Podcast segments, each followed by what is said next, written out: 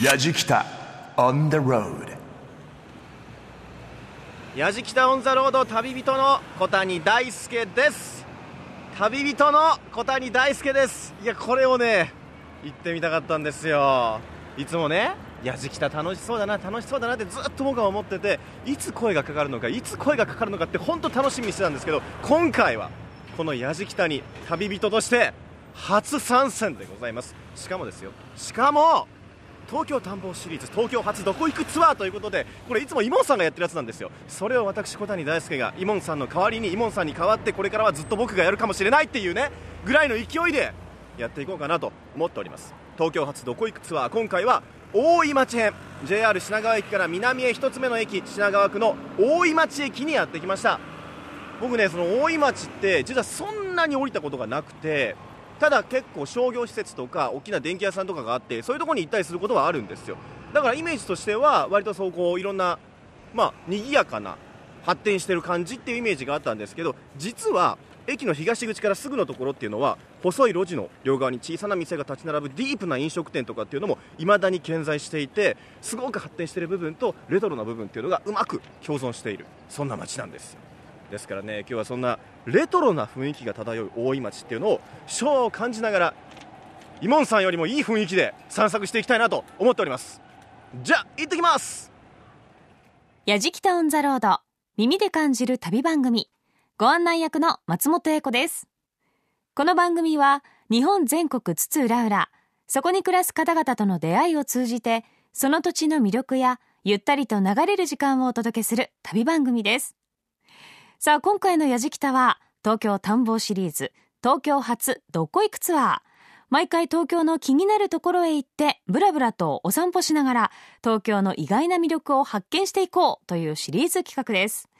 いつもですとこの企画イモン宗行さんが担当しているんですが今回は一部地域を除いて放送中の朝の番組「おハッピーモーニング」から金曜パーソナリティ小谷大輔さんが初登場です。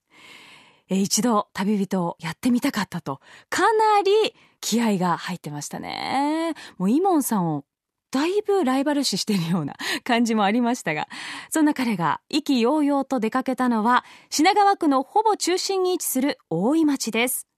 JR 京浜東北線と東急大井町線、臨海線の3つの路線が乗り入れているターミナル駅です。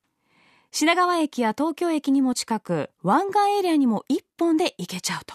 しかも、羽田空港へのアクセスもいいので、大井町駅の1日の乗降客数は、なんと38万人にも上るそうです。再開発で生まれ変わった都会的なエリアと、レトロな雰囲気が漂う商店街が共存している街。そんな大井町で昭和を感じながら散策します。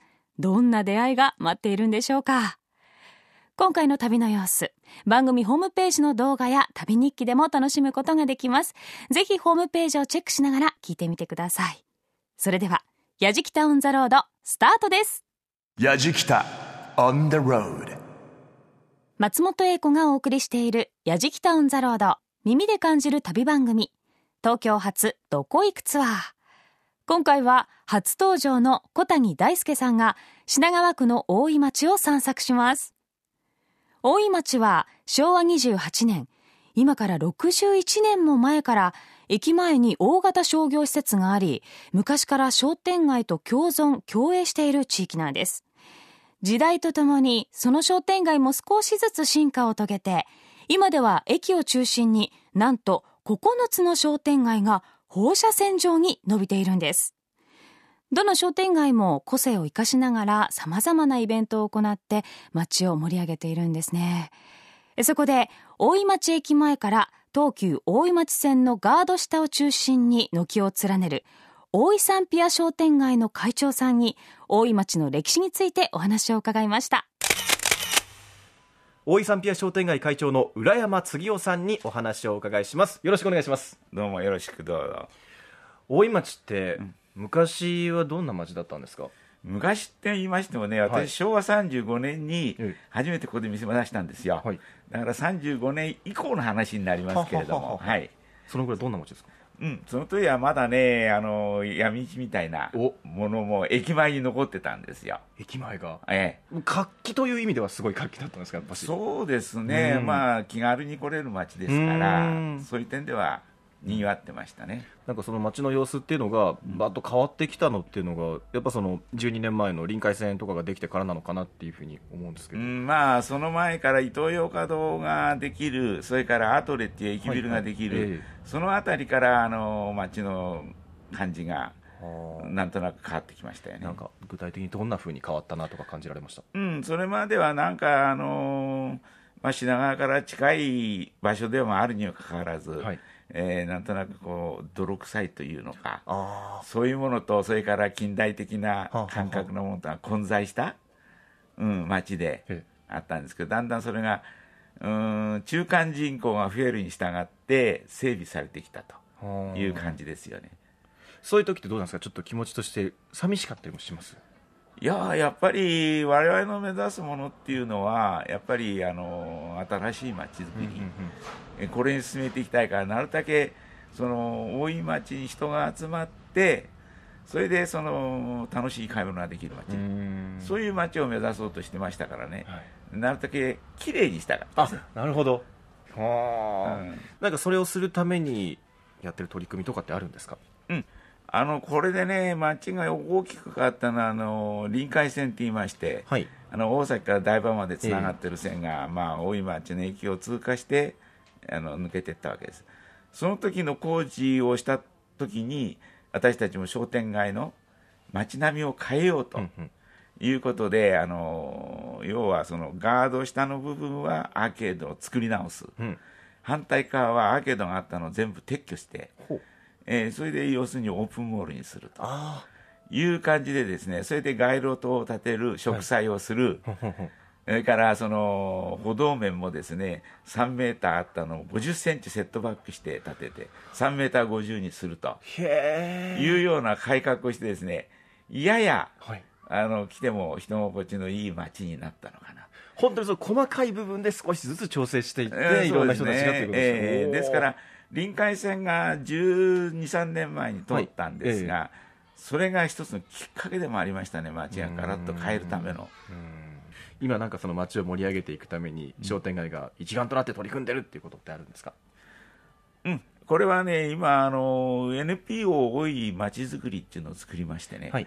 商店街と、それから各あの大井町にある企業とが一つになりましてね、大井町をなんとかあのいい町にしようよということで、でその下でですね、えースポーツゴミ拾いだとか。スポーツゴミ何ですかそれ？スポーツゴミ拾い。うんっていうのは、ただゴミ拾うんじゃなくて、時間とはあはあはあ量と、それから集めたものとによってですね優劣を決めてですね、まあで商品を出すんです。12みたいな決めていくわけですね、ええほうほうほうだから各4人から5人が一つのパーティーになって、はい。それで街の中をずっとあゴミを拾って歩くへそういうじ決められた時間内にどこのチームがどのくらいたくさんゴミを集めたかっていうんで競い合うわけね。はそれでこれはあの一つの近隣の小学校からは要は企業のチームまで入れてえやってますからね。街の作りのまとまりとしてはあのいいんじゃないかな。ということですねそれからあとはスポーツ鬼ごっこ、スポスポーツ鬼ごっこ、うはん、これなんかも大会をやってます、へえええ。面白いです、ね、これもなかなか今盛んになってきてますよ、ううん。ん浦山さんそのお店のこともねお聞きしたいんですけど、うん。このハッシュパピー専門店のオーナーですけど、なんかお店のこだわりとかってあるんですか？うん、こだわりっていうのはやっぱり、あのどっかを、まあ、近隣の,、まあ、あの競合店にしてみても、うん要するに同じようなものを扱ってるじゃないですか。あ要は高いよ安いよの世界でしょ。まあそうなってくると選択肢が少なくなうんってみたいなね。だから私どもはもう限られたスペースでやるんですから、はい。その本当に欲しい人に欲欲しいものを提供しようと。うん。だから、あのパピーが好きだよっていう人はもうどこそこからでも訪ねてきてくれますよね。今日こうやってお話伺う前にもね、先ほどお客さん来られてたじゃないですか、はいはい。なんかそのお客さんがこう帰るのをちょっと名残惜しそうにされてるなみたいなね、うん印象がちょっとあったので、うん。やっぱそのお店の人とのやっぱ関係性っていうのをすごく大事にされてるのかなっていうのは感いじたんですやありますよ、もうね、あの今からね、我々みたいなこういうその路面店のはい。小さなお店は、えもうリピーターですよ。あもうお得意様はありきですね、だからあの2回も3回も来てほしくなるような店作り、うん。応対そういうことをしていかないと生き残り方法ないですね。もうお客さんの名前はもう全部頭に入ってる。もうそうそういうことですね。おうん。何々さんよく来てくれました。うん。元気とか。そうですよね。嬉しいですよね。でもその一言うんっていうのは本当に。そうそこで会話がうん。つながっていくわけですよ、うん。いやいろんなお話ありがとうございました、はいはい。えー大井サンピア商店街会長でありハッシュパピー専門店のオーナー浦山次夫さんにお話をお伺いしました。浦山さんありがとうございました。いやいやどうもありがとうございました私松本英子と同い年。昭和54年生まれ小谷大輔さんが旅をしています。今回の「やじきた」いやなかなかいい感じでインタビューされてましたね。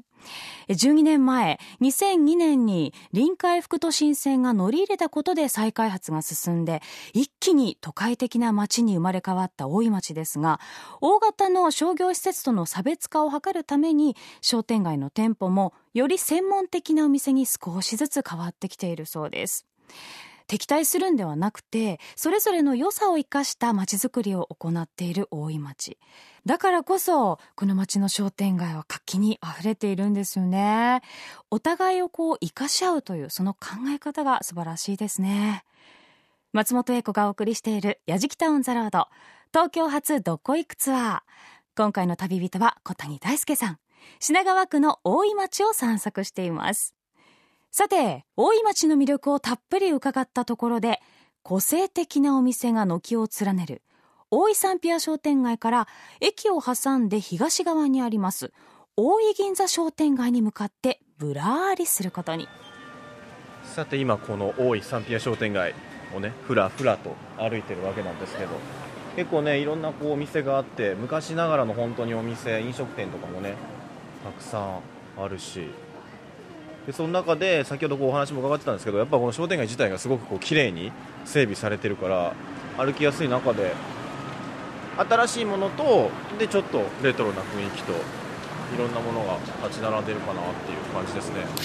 これ商店街お店が立ち並んでる側をね歩いてるんですけど反対側はすごい商業ビルだったりしてこの感じが不思議といえばやっぱ不思議ですよね。大井町よく知ってる人だったらまあ当たり前の風景かもしれないけど当たり前のようにこのビルが反対側にあるのがもう確かに独特のこの街の雰囲気なのかなっていう感じはするな。食べ物屋さんもいっぱいあるな。ラーメンとか。あなんだここは。カバン屋さんかな。カバンを修理してくれるところ？靴とか。この辺もなんか老舗っていう感じがしますね。メガネ屋さんあります。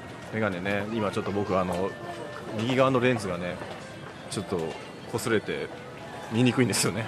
このレンズを交換したいなって思ってるんだけど。あインド料理。シバ。シバっていうとあれですよね。インドの神様ですよ。さあこの JR の大井町線の前通ってるんですけどここからちょっと歩いてまあ東口から出て左手側ですかね。行っていくと今度は大井銀座商店街になるんですよね。あここはまた商店街の雰囲気がより色濃く残ってる感じですね。すごい人がね。ですね人がすごい。人通りがかなりたくさんある。活気があるな。あれなんですか？芋？え何？イモンって書いてえマジで？イモンって書いてある。何？IMON でイモンって書いてるんですけど何あれ？なんか金とかプラチナ的な感じですね。なんだあれ、うん、あれちょっとあんまあそこ行きたくないなちょっとあんま行きたくないな。おっとすごい今ちょっと細い路地見つけた。ここ入っていくう。わなんかもうビルとビルの間の狭いところ。でもお店ある。これは何だろう。サロン？キリング？美容院ですな。オードリー・ヘップバーンの写真がある。おおここちょっといい雰囲気ですね。かなり昭和感の雰囲気があるんで。じゃあ入ってみます？ここ。行っちゃいますか。じゃあ行ってみましょう。すいません。お邪魔します。大井銀座商店街をぶらぶらお散歩していると IMON イモンというお店発見しちゃいましたね。ちょこちょこ現れるイモンさんの影非常に気になりますが。さあ、そんな商店街のお店とお店の間に、人が一人通れるくらいの細い路地を発見した小谷さん。路地の奥に、キーリングとカタカナで書かれた赤い看板。これね、写真、今見てるんですけれども、本当ね、手書きですかね？キーリング。ほんとこの感じもレトロでいいんですよね。表通りから裏通りへの抜ける細い路地で、昭和初期から営業を続けている美容室のようです。早速お邪魔してみました。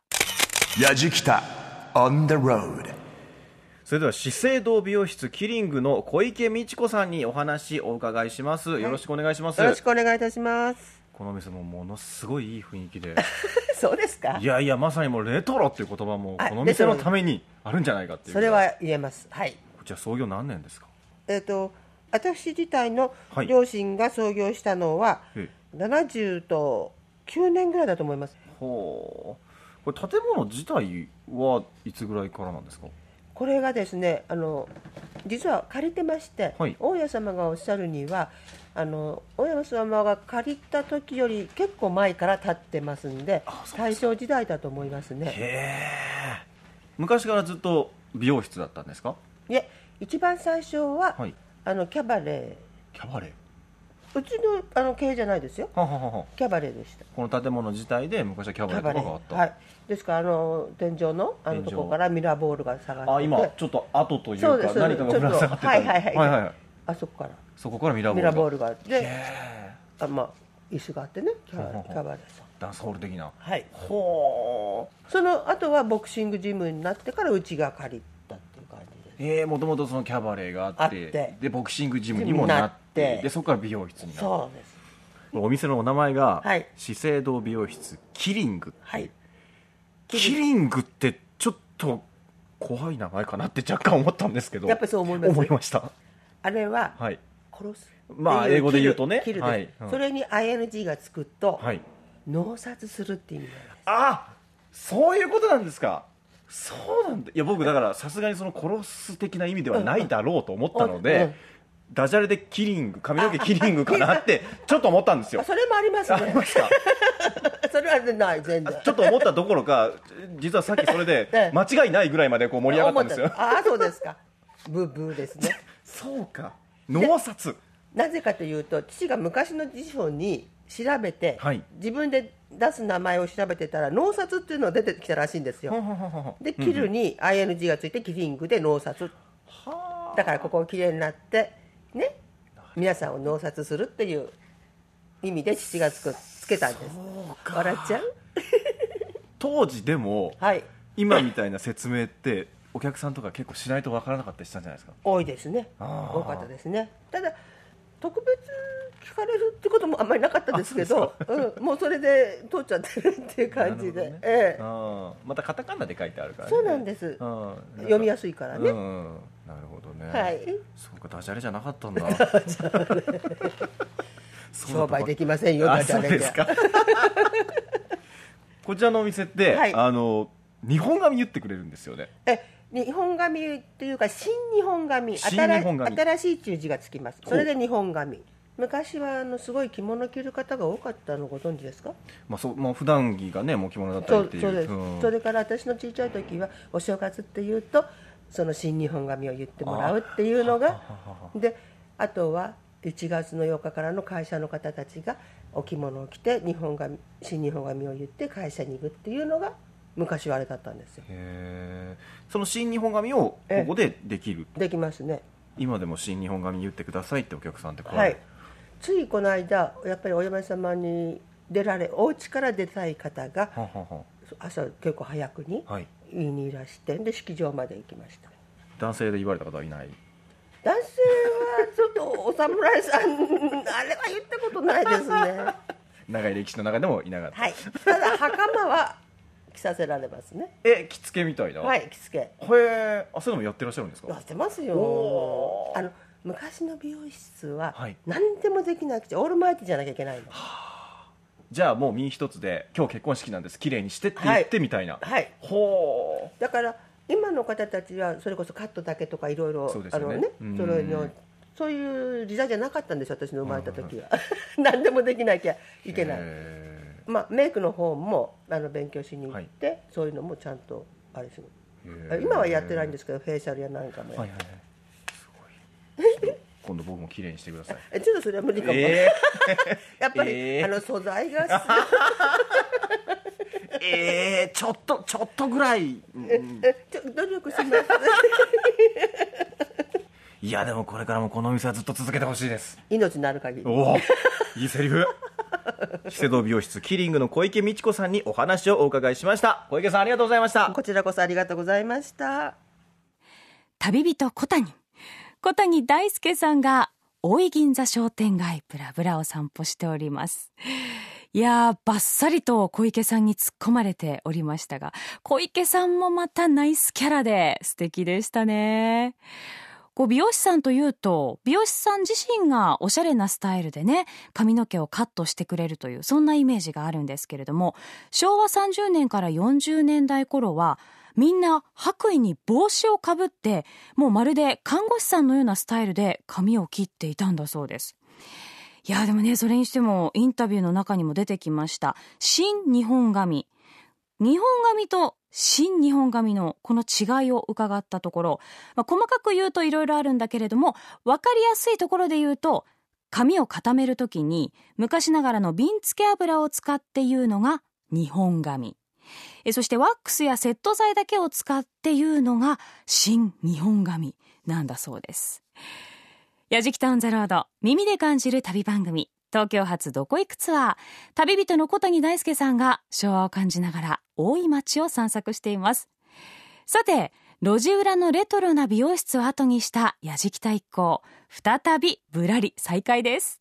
やじきた on the road いや先ほどの美容室から少しこう北へ行ったところまたいい雰囲気の街を歩いてるとおガチャガチャがあるな。これは子供たちが非常にこう喜ぶ。あー10円100円を入れて 何が出るかななんつってな。うんおあれはなんだ。何やら熊の怪しい機械があるな。いやしかしこれはかなりの年代物だ。綿菓子。綿菓子と書いてある。これはそうか。昔私が小さい頃にもあった。綿菓子を実際に作る機械だいや。これは年代物だ。この店はどうやら駄菓子を売ってるようだ。よし。それじゃあ気合を入れてただあくまでも慎重にこの店に。潜入してみよう。松本英子がお送りしている「やじきた on the road 耳で感じる旅番組。東京発どこ行くツアー大井町編」旅人は藤岡弘さん。ではなく小谷大輔さんです。いやーねすごいハートの持ち主ですね。初登場のやじきたでもうモノマネ披露ですよ。さあというわけで大井銀座商店街からほど近い通りに昭和の趣がある駄菓子屋さんを発見した小谷さんと矢敷太一行。探検隊ごっこをしながら潜入してみることにしました。お話をお伺いするのは駄菓子屋犬塚の犬塚博さんです。よろしくお願いします。どうもこんにちは。こちらももう昔からあるお店かなと思うんですけどこの駄菓子屋さんいつ頃からあるんですか？ここではねちょうど15年ぐらい前。あ15年。じゃあ犬塚さんご自身が駄菓子屋というお店をずっとやられてるのも35年ぐらいかな。今こちらのお店ねたくさん駄菓子いっぱいあるんですけど子供たちがこう好きな売れ筋みたいなやつってやっぱあるんですか？それありますね。なんか何が人気ですか？今だったら、くじですよ、ね、ああそうですか。それってでも昔からですよね。昔からだから。あそのくじがここへまとめてある食べ物のくじがこれなんですはいはい。あ食べ物くじなんですね。ここは食べ物がついて入ってるんです。例えばあのガムとかラムネとかっていうことですか、ヤッター麺ならあの焼きそばのあれがおおほうほうほうほうほう。て開けるとこの蓋のところに当たりが外れがあるんですよね、えー。当たるともう一個みたいな？金券。金券、うん。おうんでこれがだから一番コンスタントにね売れてますよね、ーうんであとは今は今の時期ではチョコレートですよね。チョコレート。チョコレート関係。へえチョコバットとあかチョコバット昔からありますもんね、小さい頃ね。なんかこう駄菓子屋さんとかに来るとお菓子もあるんだけどやっぱり今あっちにあるみたいな飛行機のおもちゃとか車のおもちゃとかあるじゃないですか。ああいうのがすごく欲しいんだけどなんかこうおおお母さんとかにこうお菓子を買うだったらいいけどお菓子屋さん来ておもちゃ買うっていうのがなかなかこう言いだ言い出せないみたいなのがあったんですけど。それあるねおもちゃはダメよ。そうそうなんですよ。でも子供たちはやっぱりこう羨望の眼差しで見ていく感じですか？おもちゃに関そしては。うですね。うん。今今でもあのベーゴマとかはいはいはい。年功全部あるんですよ。うー。んあのろう石とかね昔からのうん。おもちゃ。あ飛行機も先ほどのやつねあそのあちにありますもんね、うん紙じゃなくてはいはいはい、はい。プラスチックのあれで、うん。子供たちの様子はどうですか？昔と今だったら。変わってます？うん、変わらないとは思うんだけどなぱり減ったよ。減りました。ものすごく減った。昔はもっとやっぱり時間で言ったらまあ夕方とかになったら回ってくる感じだうんったんですか、そうそうそう。あー時間が決まってたよね。うん。今決まらないっていうかうん。少なくなっちゃったんだろうな。うん。なんかでもちょっとやっぱり特別な世界がありますよね駄菓子屋さんって、うそうですね。ん。お菓子屋さんっていうのとやっぱ違うなと思って、うん。あれあのお店の前に熊の形した結構綿菓子が作れる機械ですよね、あれまだ動ききます？大丈夫です大丈夫です。おうん結構あれ出る出るの？うちの看板みたいな。看板ですか？かなりの年代もんですよね。うん結構ね。あれは第1号とかしてたなあお菓子屋さんが。えやってみていいですか？僕作ってみて。あどうぞどうぞ。本当に。あれうまく作れます？作りますよ。簡単ですよ。あじゃあちょっとやらせてもらいます、はいはい。はいえこれ。そっちは取ってください。あまず割り箸を取るんですね。はい。で100円を入れる。はいはい。100円入れます。ガチャっと入れました。しばらく待って機械が動き出した。跳ねますんでね。すごい、うんうん、素敵なメロディーとともに機械が動き出しました今。おっと。結構激しいですね。無理です。よはい開けました。で開けてこれを割り箸を。それをね、はい。手前で。この辺。こうに、ま、回していただくあわかりました。あこの辺りでこう回していく。なるべく早く。早く。ああつあつあつあつあつ 回していく回していく回していく。はい。上下こうやると上下に回してあもうそう絡みついてきた。綿菓子絡みついてきた。今ちょっと一瞬ねあの落としてしまってねあの僕の手がベッタベタになってますね すごいこれは形形がね。えー、なんでうまくできないよなんで？あ終わった。終わりものすごいシュンって終わりますね。はい一応できました。えー、綿菓子。この形どうですか？点数で言ったら何点ぐらい？うん 60点ぐらい。60点。おかしいな。何が悪かったですか？僕のこの動かし方は。うん初めの時、最初落としましたからね、うん。はい、初めにキュッとこう形決めてそこにこうあれするようにないと、まあでも味は美味しい綿菓子ですからね。うん、焼きたてだからね。ああ。じゃあこれもいただきます。じゃあちょっと実際食べてみます。すごいボリュームある。あ美味しい。この綿菓子はこう口の中で溶けるのがいいですね。うん。ふわーって溶けていく。あおい美味しい。久しぶりに食べた。うん。いいですね。いや今日は本当に。ありがとうございました、ええどうも。もう美味しい綿菓子までね作らせてもらいまして。じゃあこれからもこの駄菓子屋さん子供たちがねなんか憩いの場になっていったらうん。ずっと続いていってほしいですね、なるべくね長くやろうと思うんだけど、こっちも年だから。お話をお伺いしたのは駄菓子屋犬塚の犬塚。博さんでした。今日はありがとうございました。あどうも。駄菓子屋犬塚に立ち寄ったやじきた一行。駄菓子屋さん。やっぱり大人になってもテンション上がりますよね。店内には定番から新商品までおよそ1300アイテム。700から800種類の駄菓子が所狭しと並んでいます。そして店先に置いてある綿菓子機にチャレンジしておりました小谷さんでしたが、キャッキャ言ってましたね。ただやっぱりちょっと難しかったんでしょうかね。完成品の写真が今ここに手元にあるんですけど、まあ、美味しくなさそうな 綿菓子ですね。こんないびつな綿菓子、まあ、なかなか見たことないかなというぐらい。親子2代3代で足しげく通うファンも本当に多くて、平日の夕方になるとサラリーマンの方も買いに来るんだそうです。もちろん、やじきたスタッフもみんな童心に帰って、駄菓子を夢中で選んでおりました。さあ、松本英子がお送りしているやじきたオンザロード。今回は東京発どこ行くツアー大井町編旅人の小谷大輔さんが昭和の雰囲気が漂う品川区大井町を散策しています。さて大井町駅東口を出てすぐのところに闇市の名残と言われているディープな通りがあります。その名も東工事と平和工事矢敷太一行は昭和の雰囲気が色濃く残る東工事をぶらりすることにしました。今歩いてるのはですね大体もう人が1人2人通れるくらいのこう路地裏にたくさんこう小さな飲み屋さんがわーっと並んでる東工事っていうところなんですけどこの雰囲気はねまあ、駅パッと降りたところからこういった路地裏がすぐ近くにあるっていうのは想像できないくらいまあディープな雰囲気が漂っておりますよ。飲み屋さんが多いかなやっぱり。いや流行ってるな。すごい。立ち飲み屋さんが今ねあるんだけど。これは立ち飲み屋。なんていうのかな？バン？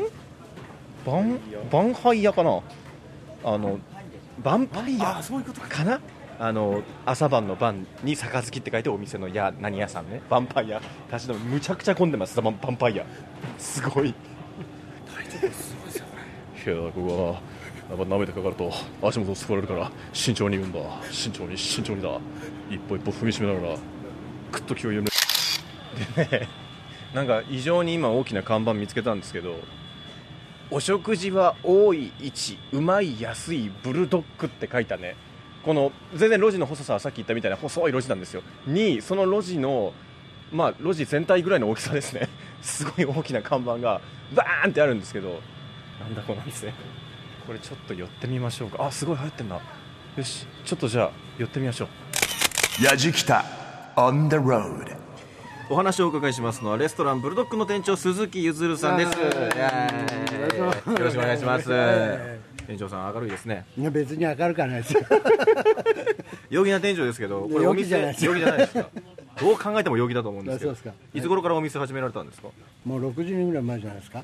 店長は何代目ですか、俺ははい。別にまあついでるわけでもなんでもないし、まあやることないからやってると えそのお店自体がこうまあ店長さんがこう代替わりしていってるわけですよね。うん代替わりとかさあんまり硬いこと言わない方がいいんじゃない別にただやってるみたいな。ただやってるだけ。しょうがないから。なんとなく。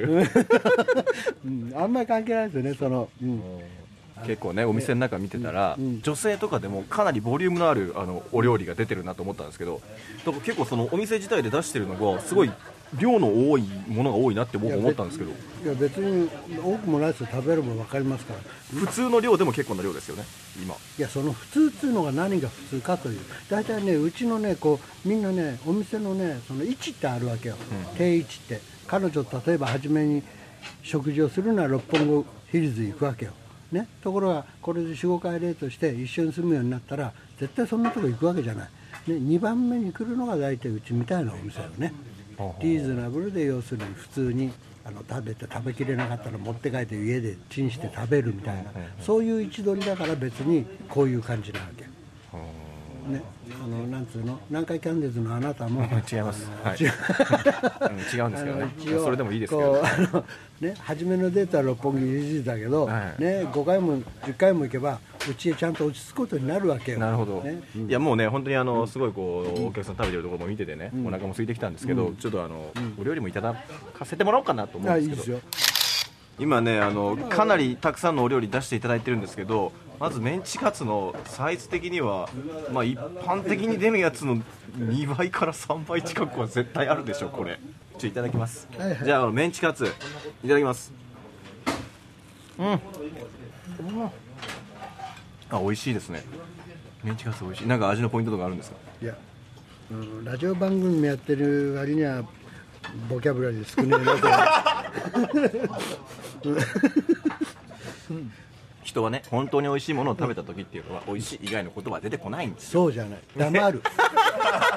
黙る。そしてその雰囲気はね、あの空気として伝わる。わかるでしょ？分かってるよねその辺。無言っていうのはハンバーグいただきます。ハンバーグ食べますね。あこれいただきます。何のマークが分かります？何のマークわかる？何ですか？パックマンですか？何ですか？いやこれはねこれ分かるでしょ？あハート。バカお尻。いただきまえーす。そうか本当に美味しい時は無言なのか。いただきます。ダメ。そこでうんなんてのも全然ダメ。じゃあオムライス食べていいですか？はいいいですよ。オムライスなんといってもねまずもうそのボリュームもすごいんですよ。ものすごい多い。しでこう店長が書いてくれたのかわかんないですけどケチャップで、FM でハートマークあそうで店長さっきからなんかねあの 反対向けたらねお尻っつってね。店長ね。はい。いただきます。オムライス。美味しそう。間違いないですね。うん美味しい。これはねボリューム的にはなんかいけちゃいます？かなりの量だけど、いけちゃいますね。あそうですか、うん食べちゃいますね、で最後に大井町の魅力聞いていいですか店長大井町はね別にねこう量が多いから大井町ね。でもすごいですよ。もっと多いとこあるんですよ。大森っていうところが。あいいお話がよろしいよね大井町は店長にとってどんな町ですか？え？あそうですか。歩いてここから歩いて3分のところにお風呂屋さんがありますね、うん、あとコンビニもマックも近いし、なるほどね。いい雰囲気の街でやっぱりレトロな雰囲気とこういろんなものが融合しててやっぱり人も温かいし住みやすい街だなここでやっぱりお店を続けていきた。いなるほど。分かりました店長。今日はありがとうございました。どうもすみません。ありがとうございました。松本英子がお送りしている「やじきた on the road」耳で感じる旅番組。東京発どこ行くツアー大井町編。旅人の小谷大輔さんが散策していますさてディープな飲食店街東小路で見つけた老舗レストランブルドッグマスターのキャラクターもディープ食レポのダメ出しすごかったですね あれは結構へこむと思うんですが、負けてなかったですよ。小谷さん。よくぞ頑張りました。いやでもメニューは全部で80種類もあるそうなんですが、どれもかなりボリュームがあるのにリーズナブル。もう2、3人前はありそうなオムライス。これがですよ、1人前900円。それから20センチくらいある大きなメンチカツ。単品で800円。さらに5枚積み重ねたハンバーグ。単品で880円です。楽しいマスターとの会話とボリューム満点のお料理をいただいて、いろんな意味でお腹いっぱいになったやじきた一行。ラストは大井町の新スポットへ向かうことに。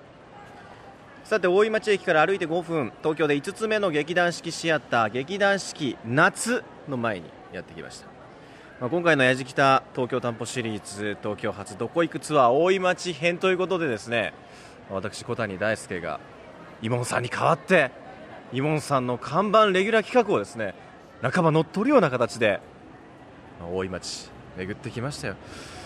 まあねいろんなことがあったんですけど自分にこうまだこんなにもできないことがあったのかっていうね、まあ、あらゆることがありましたけれどもただ僕としてはこのやってやった感はすごくあるので おそらくね今後このどこ行くツアーどこ行くツアーは僕企画になっていくんじゃないかなみたいな。ところもちょっとありつつの手応え満載のこの初やじきただったかなと思います。でやっぱこの大井町っていう町のねイメージ僕全然思ってたのとやっぱり違ってそのレトロな部分っていうのはやっぱり普段来る時っていうのはあまり見てなかったのでそういうところをこう見ていくとあそうか大井町にもこんな一面があるんだなっていうのとやっぱりそこに住んでる人たちがすごい個性的でその人間力みたいなねのがすごくあってそういうのに引き込まれる町だなって思いました。やじきた on the road 東京発どこ行くツアー次はどこ行く？旅人は小谷大輔でした。やじきた On the road Grooves and moves your day. 松本英子がお送りしてきました「やじきた on the road」耳で感じる旅番組。東京探訪シリーズ。東京発どこ行くツアー大井町編。いかがでしたでしょうか？大井町本当にレトロ感がたっぷりと味わえる場所。こうふらっと寄ってそのディープさ体験してみたくなりました。いやそして味のある濃いキャラクターの店主の方々。その中で旅人初登場の小谷大輔さんもかなり濃い足跡を残して行かれたんじゃないでしょうか。さあ次にやじきたに登場するのはいつなんでしょうか。今回の旅の様子は番組ホームページの動画や旅日記でもお楽しみいただけます。また放送終了後は、ポッドキャストでも配信をしていますので、ぜひチェックしてみてください。アドレスは www.jfn.jp スラッシュやじきた www.jfn.jp スラッシュやじきたやじきたオンザロード耳で感じる旅番組ご案内役は松本英子でした。